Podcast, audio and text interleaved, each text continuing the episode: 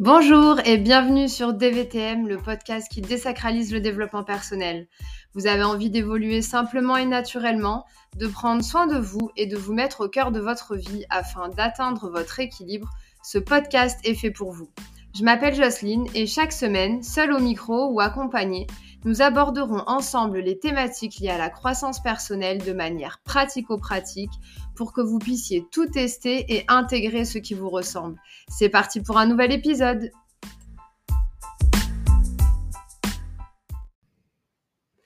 Bonjour Laurence, je suis ravie de t'accueillir sur ce nouvel épisode euh, aujourd'hui.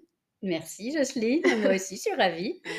Euh, du coup, Laurence, je voulais euh, absolument, enfin, je souhaitais, pardon, absolument euh, t'avoir sur un épisode parce que tu es quelqu'un qui, qui compte et qui a beaucoup compté dans mon parcours.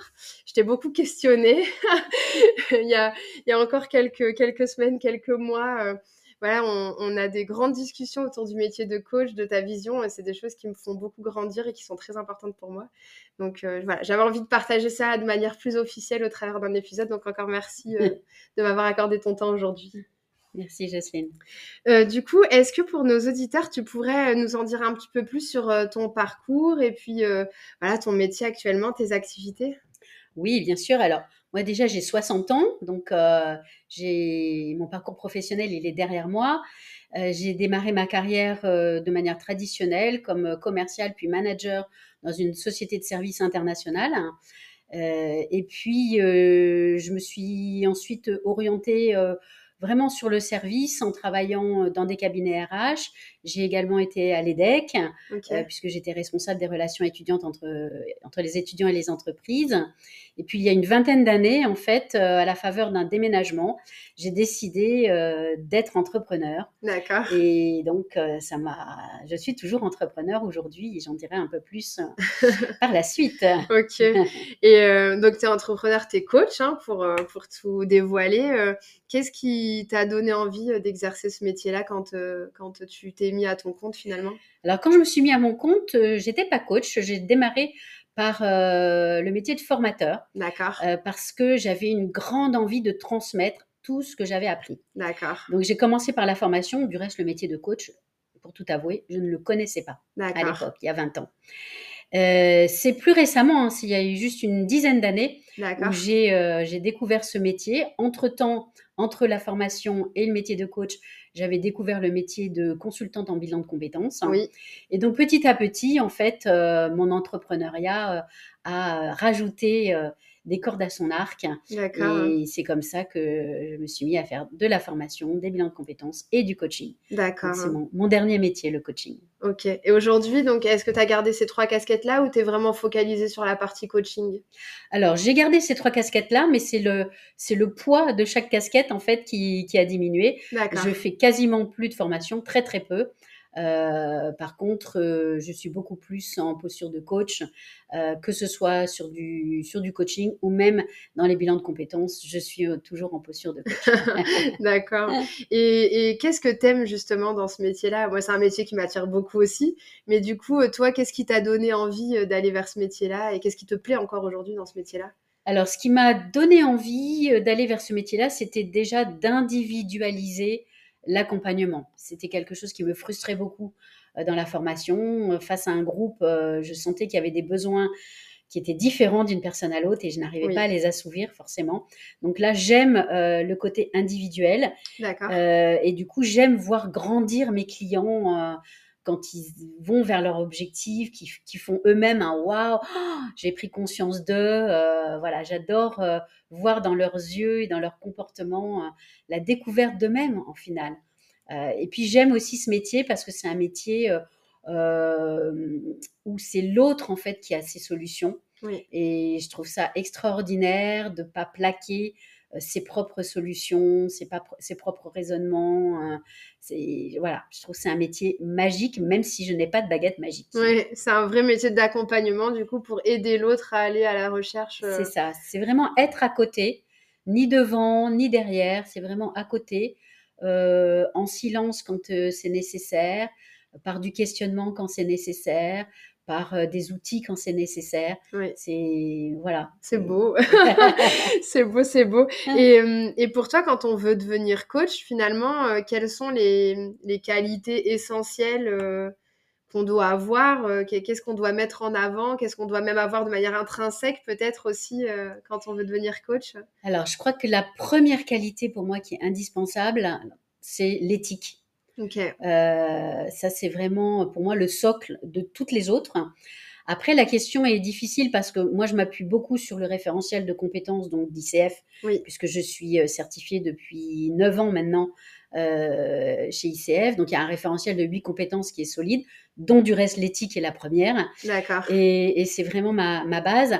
Après, je pense qu'une euh, une qualité importante pour moi, euh, ça va être euh, la capacité de, de, de, de, présence, pas seulement d'écoute active, mais de présence. Euh, parce que pour moi, cet état de présence permet d'aller au-delà des mots.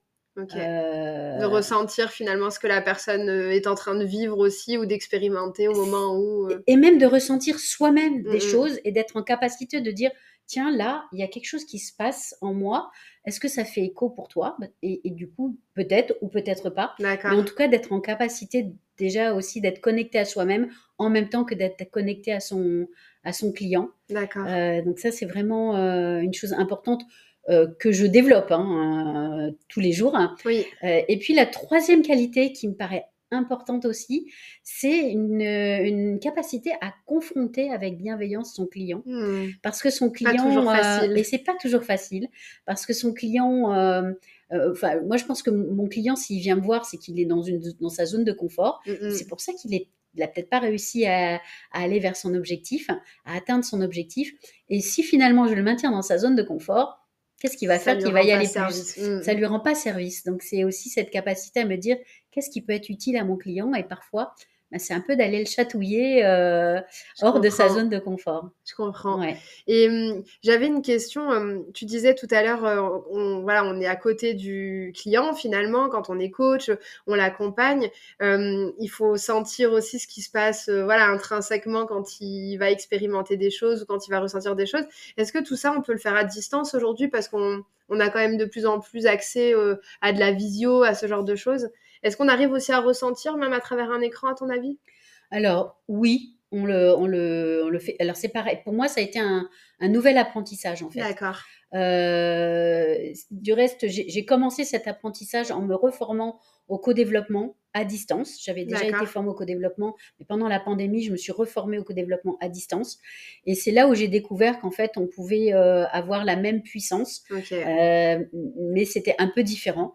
De la même manière que, euh, par exemple, quand je fais du coaching en marchant, euh, oui. bah, c'est beaucoup plus spontané. Euh, il y a des choses qui me viennent beaucoup plus facilement. Euh, dans un bureau, c'est déjà différent parce qu'il y a plus d'inertie, on n'est pas en mouvement. Et à distance, bah, c'est encore autre chose, mais ça s'aiguise en fait. Pour moi, c'est des sens qui s'aiguisent. D'accord. Et on et, peut s'adapter à toutes les formes finalement de coaching. Tout à fait. J'ai même déjà fait des coachings qu'au téléphone. D'accord. Euh, et au départ, j'étais paniquée par euh, à l'idée de pas voir la personne. Oui, c'est clair. Et en fin de compte, comme c'était un coaching sur plusieurs séances, je me suis rendu compte à quel point j'aiguisais en fait mon sens de l'écoute. Oui. Voilà, alors que mon oreille euh, souvent est secondaire par rapport à la vue. En tout cas pour moi. Oui. Et en fait, j'avais aiguisé mon, mon, mon voilà, mon, mon oreille. Ah ouais, c'est un joli challenge. Choses, ouais. Au téléphone, ça doit être vraiment challengeant justement, enfin vraiment différent de ce qu'on a l'habitude de voir. Quand euh... on est visuel, oui. Ouais. c'est clair, ou qu'on a l'habitude voilà, d'être en, en, proximité avec les gens. hein. Ouais. Ok. Et, euh, et comment tu envisages, euh, toi, donc c'est purement ton avis, hein, ton opinion, on n'a pas de boule de cristal, mais mmh. comment tu envisages, toi, le métier de coach dans l'avenir en France? Parce qu'on voit que dans des pays, ça prend vraiment de l'essor, ça devient quelque chose de très commun pour les gens finalement ils, ils ont accès enfin je pense aux États-Unis notamment qui sont un peu précurseurs là-dessus où on a on a envie d'aller vers des coachs c'est limite normal de se faire coacher on est tendance quand on se fait coacher.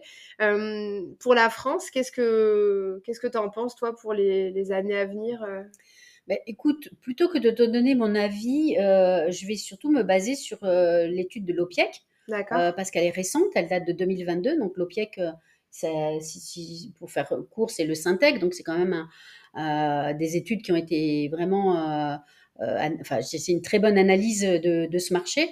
Et le, marché ne va faire que progresser. Alors certes, on est parti peut-être un peu en retard, on avance lentement, mais il ne fera que progresser. la première raison, c'est que ça s'est vraiment démocratisé dans les entreprises. Aujourd'hui, tu as des middle managers, des mm. chefs de service qui ont accès au, au coaching, pas seulement les cadres dirigeants. Euh, et ça, c'est et ça c'est bien parce que euh, il y a aussi cette tendance à pas seulement se faire coacher lorsqu'on est en difficulté, mm. lorsqu'on a un problème, mais aussi pour explorer le potentiel qui n'est pas encore euh, utilisé dans une organisation. Et ça, c'est génial. Et ça, c'est génial. Ça donne une toute autre dimension. Et le coach n'est plus un pompier de service, n'est pas seulement un pompier de service.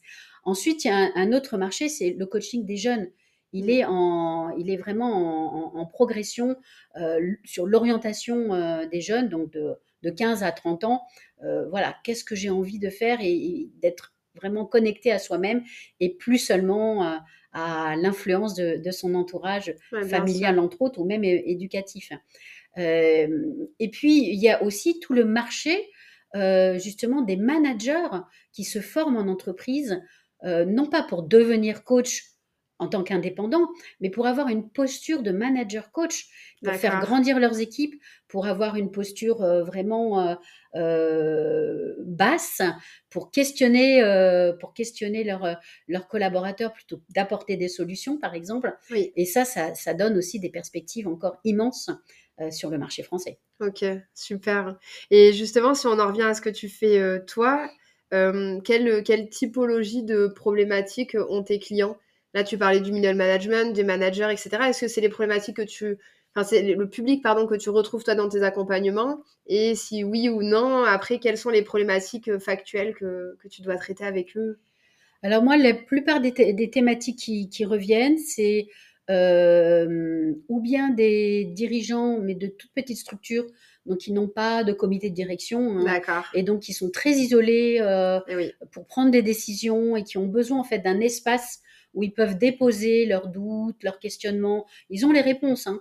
Moi, j'apporte jamais de réponses. Ils ont les réponses, mais ils ont besoin en fait d'être dans le partage, euh, d'explorer avec quelqu'un d'autre des, des, hypothèses, etc. Donc ça, c'est une première, euh, première chose, parce que le doute, altère la confiance. Oui, c'est clair. Donc ça, c'est surtout quand on est seul euh, face au problème finalement. C'est ça, parce qu'après ils sont avec des techniciens euh, et donc ils n'ont pas, ils, ils ont pas forcément, bien sûr, ils s'appuient sur eux, mais ils n'ont pas ce niveau de, de, discussion avec eux. Je comprends. ensuite, moi, j'ai beaucoup de problématiques de middle, de middle management justement. Euh, qui, euh, qui se posent des questions de légitimité s'ils viennent de prendre leur poste, euh, de management, parce que ce sont souvent des personnes qui n'ont pas eu de formation en management. Donc, ça arrive encore souvent. Ça arrive encore souvent, hein, parce qu'ils sont propulsés managers, parce que voilà, c'était un bon opérationnel. C'était un bon opérationnel. Il y a une appétence hein, pour le management. Euh, on voit que ça se passe bien euh, avec euh, avec ses pairs, avec d'autres collègues, etc. Mais en même temps, c'est des gens qui ont qui ont pas les, les, les, les bases, qui n'ont pas les codes et, et, qui ont besoin en fait de bah, de se conforter dans est-ce que je fais bien, est-ce que je fais pas bien, mm. et, et de se questionner, pas forcément de se remettre en question, mais de se questionner sur leur posture vis-à-vis de leurs équipes, vis-à-vis de leurs pairs aussi, qui parfois eux ont fait des écoles de management. Oui, c'est vrai. Et puis la troisième problématique euh, que je rencontre, en tout cas projet que je rencontre en coaching, ça va être des projets de transition professionnelle. D'accord. sur lesquels euh, les personnes ont envie de passer un petit peu de temps euh, pour trouver leur, leur raison d'être, hein, une nouvelle raison d'être, un nouveau sens à leur vie, hein, que ce soit en milieu de carrière ou même en fin de carrière, puisqu'il y a des personnes qui me disent j'ai travaillé toute ma vie, dans un an je suis à la retraite, je ne sais pas quoi faire de ma vie. Euh, et donc, euh, ça c'est. Et donc voilà. Impressionnant de se poser la question à ce moment-là finalement, parce qu'on se dit qu'ils arrivent au bout du chemin pour profiter d'autres choses. Et... C'est ça. On se rend pas compte qu'on peut se poser des questions à ce moment-là. Ben, eux, eux se sont jamais posé la question de l'après. Eh et en même temps, ils se disent, euh, voilà, vu l'espérance de vie, j'ai encore 20 ans au moins devant moi. Qu'est-ce que j'ai envie d'en faire? C'est quoi ma nouvelle raison d'être en fait pour après? Et tu parles de raison d'être. moi, je sais que tu as été formée à l'ikigai, hein, si je me trompe pas. Est-ce que tu peux nous dire quelques mots du coup sur, sur l'ikigai et, voilà ce que ça peut apporter aussi aux gens qui passent par ce processus-là Alors, c'est un des dispositifs effectivement que j'apprécie particulièrement parce qu'il permet vraiment de, de d'explorer avec son client aussi bien ce qu'il aime faire, et la notion de plaisir pour moi est essentielle lorsqu'on embrasse euh, une nouvelle activité, qu'elle soit euh, salariée ou pas. Euh, c'est aussi explorer ses compétences, quelles compétences on a, lesquelles on a envie de laisser au bord de la route parce qu'on n'a on a plus envie, par exemple, de faire de prospection commerciale, et lesquelles on a envie d'acquérir. de nouvelles, mais c'est aussi une vraie confrontation à de quoi le monde a besoin. Et ça, j'adore cette phase-là où euh, on se pose la question euh, du coup du parce que tout est possible. Il y a, on sait bien qu'il euh, y a des tas de métiers qui n'existent pas aujourd'hui, qui existeront demain. Donc on peut aussi inventer son métier. Et puis, et puis après, ben, on, on termine avec la dernière phase de finalement euh, qu'est-ce que qu'est-ce que ça va m'apporter Qu'est-ce que est-ce que je vais en vivre si je décide d'être euh, d'avoir encore besoin d'être rémunéré ou quelle, euh, quelle, quelle reconnaissance je vais avoir Qu'est-ce que qu'est-ce que je vais en tirer en fait de cette nouvelle activité. Et du coup, c'est vraiment les quatre qui amènent du sens, un sens profond euh, à mes clients. Ok, génial. J'aime beaucoup. Alors moi, j'ai goûté hein, lors d'un afterwork euh, RH Côte d'Azur et euh, déjà, je, je, suis fan de, cette, de ce processus-là à vivre. Donc, je pense que sur un vrai processus vécu là sur plusieurs heures, voire jours, ça doit être vraiment génial d'aller creuser comme ça.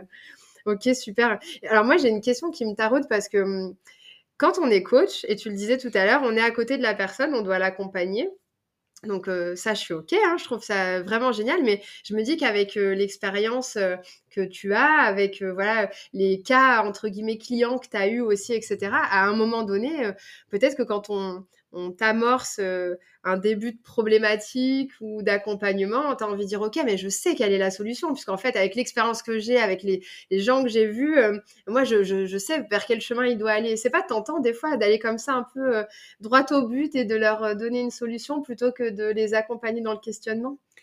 Alors, ça l'est au début, en fait. Hein. Au, début, ça l'est parce que je pense que, en tout cas, ça l'a été pour moi la, volonté d'aide, en fait, est, plus forte. Euh, arrive, voilà, j'ai envie de l'aider, j'ai envie de l'aider. Et petit à petit, grâce à l'expérience, grâce à la supervision, grâce à la formation qu'on continue, on continue toujours d'apprendre dans ce métier, euh, je me suis rendu compte que aider, c'était pas apporter la solution. Mmh euh, même si euh, Confucius l'a dit il y a déjà très très longtemps, qu'il vaut mieux apprendre à pêcher que d'apporter du poisson tous les jours. C'est vrai. c'est vraiment aussi ce qu'on découvre dans, dans, dans, le métier de coach et que bah, si soi-même on, on se dit ça pourrait aller plus vite si je lui dis comment faire, en fait, c'est ce que je voyais en formation, c'est que les en formation, on dit, on apporte finalement des solutions, on dit comment mieux s'organiser, comment avoir plus confiance en soi. Et au final, les gens derrière, ils, ils, prennent pas toujours ce que tu leur dis, euh, déjà pour argent comptant, et ils ont raison, et puis ils, l'incarnent pas derrière. Alors que euh, questionner le client pour qu'il trouve vraiment qu'est-ce qui est, qu'est-ce qui va lui être utile, qu'est-ce qui peut mettre comment il peut sortir de sa zone de confort, qu'est-ce qu'il peut expérimenter de nouveau, de différent, et du coup, quelle nouvelle habitude il va prendre? Là, on est, vraiment dans, du coaching, parce que c'est intéressant, c'est pérenne en fait. Mm, mm. Ça, les rend autonomes. Finalement, le but, c'est de rendre les, gens autonomes. et ça les rend autonomes dans la durée. Mm, et c'est drôle parce que je pensais justement qu'avec l'expérience, on était tenté d'aller droit au but et tu en train de nous dire que c'est finalement les jeunes coachs qui ont plutôt envie d'aller droit au but et qu'avec la maturité et l'expérience, euh, on sait qu'il faut surtout pas aller vers, ce, vers cette chose-là. Tout à fait. Ok, super. Et hum, je reviens un peu sur ton, ton expérience, justement. Euh, euh, tu l'as dit tout à l'heure, un déménagement, finalement, t'a rendu indépendante parce que ça a été la bonne occasion pour toi de te lancer. Mais hum, tu aurais très bien pu aussi décider de prendre un poste salarié une fois arrivé dans la Euh, qu'est-ce qui t'a donné envie vraiment de cette indépendance-là euh? Eh ben, cette indépendance, euh, c'était pour euh, bah, une, une, thématique que j'ai parfois avec euh, certaines femmes, moins avec les messieurs. C'était pour avoir plus d'équilibre dans ma vie pro et ma vie personnelle. D'accord. puisque je j'allais avoir en arrivant en arrivant donc dans le sud-ouest, j'allais avoir mon quatrième enfant. D'accord. Félicitations. Et, et j'avais déjà aménagé mon temps de travail avec trois puisque j'étais à l'EDEC et que je travaillais pas le mercredi. Et j'avais envie de garder en fait du, du, du, temps pour eux, du temps pour moi aussi. Alors au départ, ça n'a pas été du temps pour moi, mais petit à petit, en fait, avec euh, les enfants qui sont allés à l'école, qui ont grandi, euh, j'ai gardé en fait euh, ce temps pour moi et, et je l'ai même agrandi puisqu'aujourd'hui, je, je travaille trois jours par semaine, je garde deux jours euh, bah, du coup, pas pour les enfants parce qu'ils sont tous grands et partis de la maison, mais euh, voilà, pour, euh, pour méditer, pour lire, pour faire un peu de sport, aller voir une, une expo, faire des choses qui me remplissent, qui me nourrissent, qui sont pas forcément partagées avec mon mari, par exemple. Hein, il a, lui, il a ses, ses plages aussi. Et j'hésite pas, en termes d'organisation, à, à, me les mettre dans mon agenda, tu vois, à me dire ciné tel jour, pour pas me laisser emporter par par un rendez-vous. Et si quelqu'un m'appelle, euh, bah, euh, le mardi à 15h, c'est pas possible parce que j'ai déjà un rendez-vous. D'accord. Évidemment, je dis pas forcément que c'est avec moi-même. c'est bien l'idée des rendez-vous avec soi-même, ça fait vraiment du bien. Ouais, ça fait Et dans l'agenda, au moins, on n'y déroge pas. C'est ça. Ça a l'avantage. C'est ça. Ok. On parlait tout à l'heure de l'ikigai. Je sais que tu es euh, certifié, formé à, plusieurs outils justement qui viennent euh, ben, euh, développer, on va dire agrémenter toi ta vision du coaching. Oui. de tous ces outils-là, quel est ton préféré? Alors là aussi, c'est difficile hein, parce qu'en dix ans, je me suis formée à beaucoup de choses.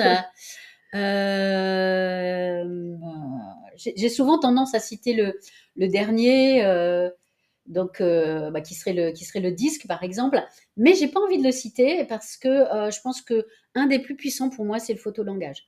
Parce que c'est un outil métaphorique hein. donc déjà euh, tout ce qui est outil métaphorique c'est hyper puissant. Et le photolangage a, a cette force justement que chaque personne a sa propre lecture mm, mm. de la même photo oui, vrai. Et, et, même euh, d'une séance à l'autre, il peut avoir une autre lecture, un autre regard sur une même photo. Mm, mm. Et en ça, ça rejoint ce que tu disais tout à l'heure quand tu disais est-ce que tu n'as pas, pas envie parfois d'aller plus vite? Moi, je suis toujours scotchée et ça me conforte dans l'idée que c'est le client qui a sa, réponse. Je suis toujours scotchée par le regard que je porte à la photo euh, qu'il a euh, entre les mains et à ce qu'il me décrit lui. Oui. Et ça, ça, à chaque fois, ça, voilà. ça prouve nos différences. Ça prouve nos euh. différences et ça me prouve que le client, il sait ce qui est bon pour lui. Mm. Il a ses réponses. C'est juste l'aider à les faire émerger. c'est trop bien. Euh, moi, j'ai participé justement à des photolangages où au début, on est un peu, hum, comment dire, un peu sur la réserve parce qu'on sait pas trop quelle photo on doit choisir et comment on va justifier. Et c'est vrai que si on se laisse prendre par le jeu, c'est un très bel outil euh, qui est très révélateur et on se rend compte que les gens, enfin, se laissent prendre au jeu. Même ceux qui sont un peu loin de tout ça, euh, ils arrivent assez vite, je trouve, à se, à se laisser prendre au jeu. Donc, ouais, c'est assez facile d'utilisation, même avec des personnes très rationnelles, cartésiens, logiques. Euh, les gens se prêtent au jeu. Pourquoi? Parce que c'est un jeu. C'est un jeu. C'est un, jeu. Ça reste un jeu. Et que on, on, est tous des enfants. On reste tous des enfants. On est capable de jouer avec nos enfants, euh, se mettre à quatre pattes par terre pour jouer avec nos enfants. Donc on a encore cette âme d'enfant qu'il faut mm. parfois aller euh, réveiller. Vrai. mais derrière le jeu, il y a plein de choses intéressantes à aller chercher. Et du coup, moi, j'ai plusieurs photolangages. J'envisage même de créer mon propre photolangage parce que ah, j'ai énormément. Je suis photographe. J'aime bien prendre des photos et j'ai une plein de photos qui, qui s'y prêtent très bien. Donc, euh, c'est un projet. Ah, génial. tu nous teases quelque chose d'hyper intéressant. Ben, on, suivra ça de près. Euh. Et, euh, et est-ce que dans ta carrière, tu as eu des gens qui étaient complètement réfractaires au coaching? C'est-à-dire que impossible de les accompagner ou en tout cas très difficile de les accompagner parce que dès le début ils te disent non mais moi je suis là je l'ai pas choisi. Peut-être c'est justement mon manager mon employeur qui a voulu que je sois là mais moi j'ai pas besoin de vous. Est-ce qu'il y a des gens comme ça qui sont fermés à ce point j'allais dire alors quand tu me poses cette question j'ai le souvenir d'un directeur euh, dans une grosse organisation ici, qui était venu en effet parce que son manager ou sa RH lui avait demandé de, de, me rencontrer ainsi que deux autres, deux autres coachs pour faire son choix. Et il était très réfractaire, effectivement, au coaching. Il voyait pas euh, ce que ça allait, ce que, en quoi ça allait lui servir, etc. Et donc on a fait l'entretien et, et, à la fin, euh, euh, je sais plus comment on a, clôturé. Euh, il m'a dit bon bah je, je, je, reprendrai contact avec vous pour vous faire part de ma décision et je lui dis bah pour ma part, c'est pas la peine de me, de me rappeler parce que je, je, ne, je, ne décide, je décide de ne pas vous coacher en fait. C'est moi qui ai choisi de ne pas le coacher. D'accord. Euh, c'était très drôle parce que c'était un vendredi et pendant tout le week-end, il m'a appelé en me disant mais finalement j'aimerais bien coacher par vous. et, et j'ai maintenu ma, décision ma décision négative. D'accord. Euh, parce que euh, je, je, sentais en fait que c'était quelqu'un qui, qui allait être avec le frein à main tout le temps. Ok. Euh, qui n'avaient pas vu en fait l'intérêt, euh, ne serait-ce que d'expérimenter. Oui. Euh, parce qu'après on peut avoir une bonne, une mauvaise expérience, c'est pas grave, mais au moins d'expérimenter. Et je n'avais pas envie de travailler avec quelqu'un qui avait le frein à main. Je comprends. Ça allait me demander beaucoup trop d'énergie. J'en avais pas envie euh, à ce moment-là. Mm, Peut-être mm. qu'aujourd'hui, je, je me challengerai pour le faire. mais en tout cas, à ce moment-là, j'avais pas envie de perdre de l'énergie. Ouais, je comprends. Ouais. Bah, pour avoir vécu, moi, euh, un coaching, si tu lâches pas un peu les chevaux et si justement tu te laisses pas prendre au jeu, je trouve que tu n'en retires pas tous les bénéfices. Donc, en effet, quelqu'un qui arriverait, c'est pour ça que la question m'intéressait, c'est que justement, si tu arrives et que tu as déjà un peu des freins, que tu te fais un peu des nœuds au cerveau en anticipant déjà que ça va servir à rien, que ça va pas te plaire, je, je pense que c'est très difficile parce que c'est déjà un processus qui est prenant et qui, voilà, qui nous fait vraiment avancer. Donc, euh, si on a le frein à main, comme tu dis, euh, c'est peut-être de la perte de temps et puis. Ça. Euh, et puis ça. ça, sert pas à grand chose, mais, mais c'est une très belle expérience en tout cas. D'autant plus que, comme euh, je, je l'ai dit plusieurs fois, c'est le client qui a toutes ses réponses. Donc s'il a tout verrouillé, ah ouais. le coach il peut être super bon, il peut être expérimenté, certifié, supervisé, tout ce que tu veux. Euh, bah, il va aller essayer de, de lever les, les, freins, les verrous, mais si le client il est fermé, euh, il n'y arrivera pas. Et donc obligatoirement, le client dira qu'il n'est pas content de son coaching. Oui, c'est sûr. Et que ça ne lui a servi à rien. Alors qu'en fait, c'est lui l'acteur principal du coaching. Finalement, le, voilà, le coach, comme tu disais tout à l'heure, c'est l'accompagnant, c'est vraiment celui qui va guider la personne. Mais ça. le travail à faire, il vient, il vient du coacher. Exactement. Et à l'inverse, est-ce que tu as une, très belle réussite euh, qui a marqué ton esprit, euh, quelque chose que tu as, vécu au travers tes coachings euh... Alors, réussite, je sais pas. Peut-être. Parce que moi j'aime bien les réussites simples. En tout cas, récemment, bah, lors d'un coaching à Marchand, justement, hein, c'est une séance d'une heure, mon client est arrivé en disant que voilà, euh, il avait une offre, euh, une, une, offre pour, pour un job. euh, ça faisait six mois qu'il était au chômage, en plus sans indemnité. Il, il, fallait qu'il prenne ce job, mais il sentait que c'était pas sa décision et il voulait qu'on travaille là-dessus pendant la séance. Ok. Et donc, euh, donc on a cheminé. Donc, euh, j'adore l'idée du coaching en marchant parce que euh, du coup, il choisit ses chemins quand il y a des intersections et, et ça l'interpelle toujours par rapport à là où il en est dans sa réflexion. Génial. Euh, et je, je, vois à un moment donné, il y a un chemin boueux et il dit ah non là c'est boueux et justement c'est un peu boueux dans sa tête aussi. Donc il en choisit un autre et on a pris le chemin boueux en rentrant. Et là, il me dit, mais c'est drôle parce que je le vois pas du tout de la même manière. Okay. Et au final, on arrive sur le parking et il me dit, j'ai décidé de prendre le poste. Et il savait exactement pourquoi il avait décidé de prendre le poste. Okay. Et il dit, j'appelle l'entreprise tout de suite. Et il avait une banane euh, extraordinaire. Génial. Et donc, euh, si tu veux, sa décision, en fait, était la même. Mais la, la confiance en lui, enfin l'alignement qu'il avait. L'alignement qu'il avait pour prendre cette décision avait changé du tout au tout. C'est génial. Et on se dit en une heure de temps. En Alors qu'est-ce qu'on peut faire en ouais. plusieurs séances d'accompagnement? ouais. Ah, C'est fantastique. Mmh.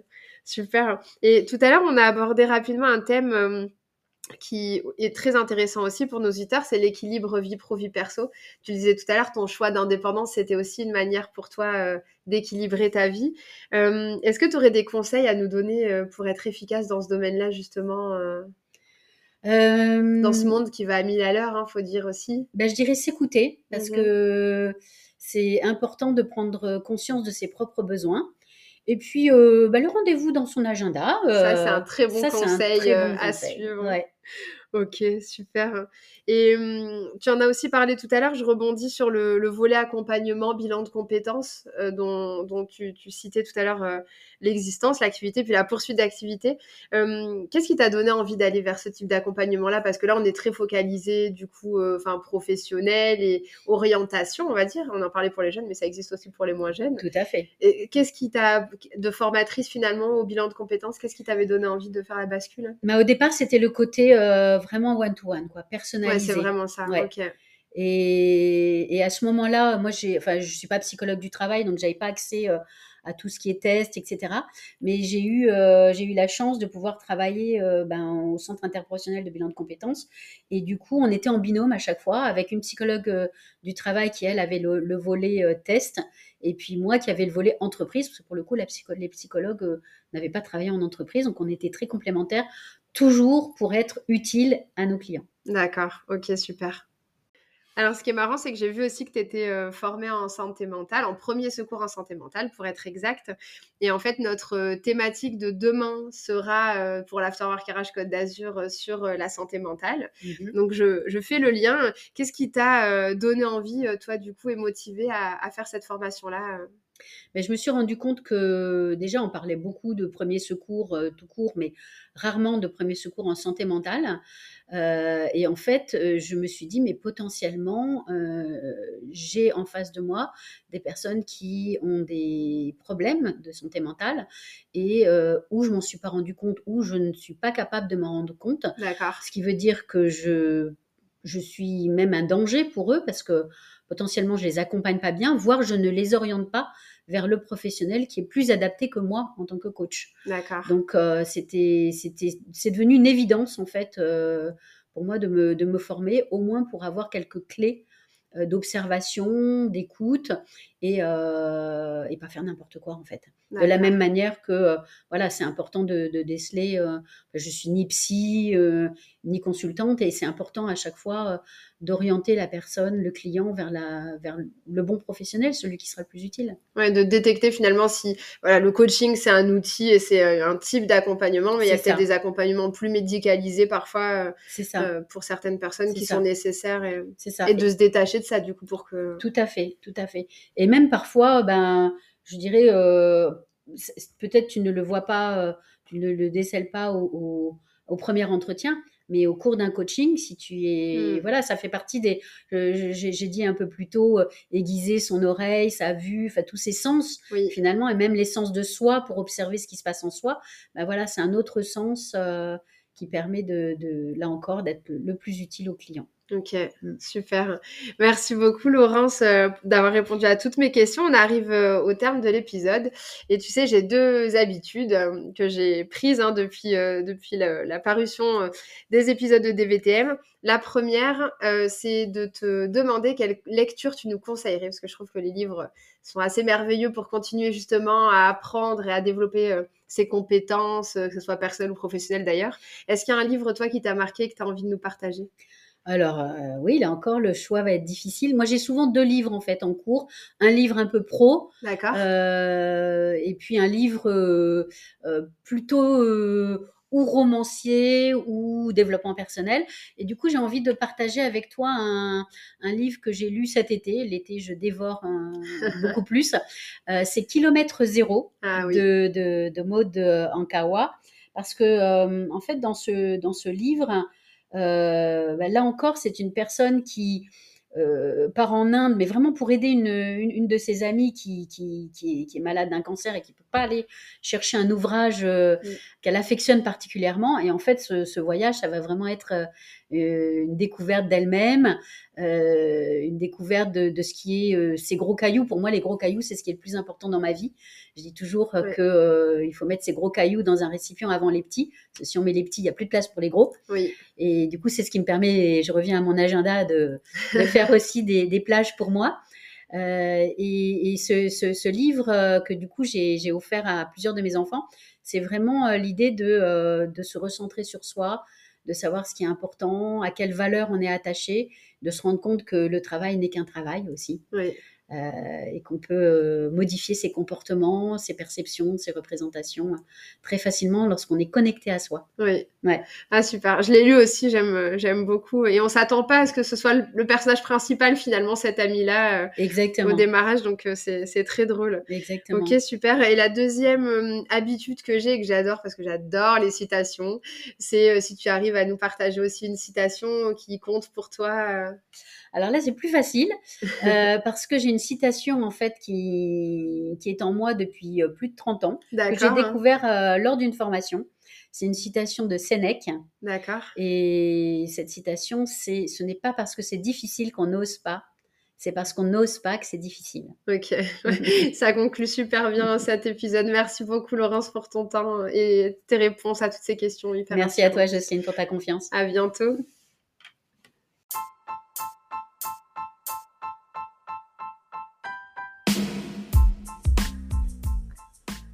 Cet épisode est maintenant terminé. Je vous remercie beaucoup pour votre écoute. Si celui-ci vous a plu, je vous invite à le partager et à laisser un commentaire et une note sur les différentes plateformes d'écoute. Je vous souhaite une très belle journée et vous dis à la semaine prochaine.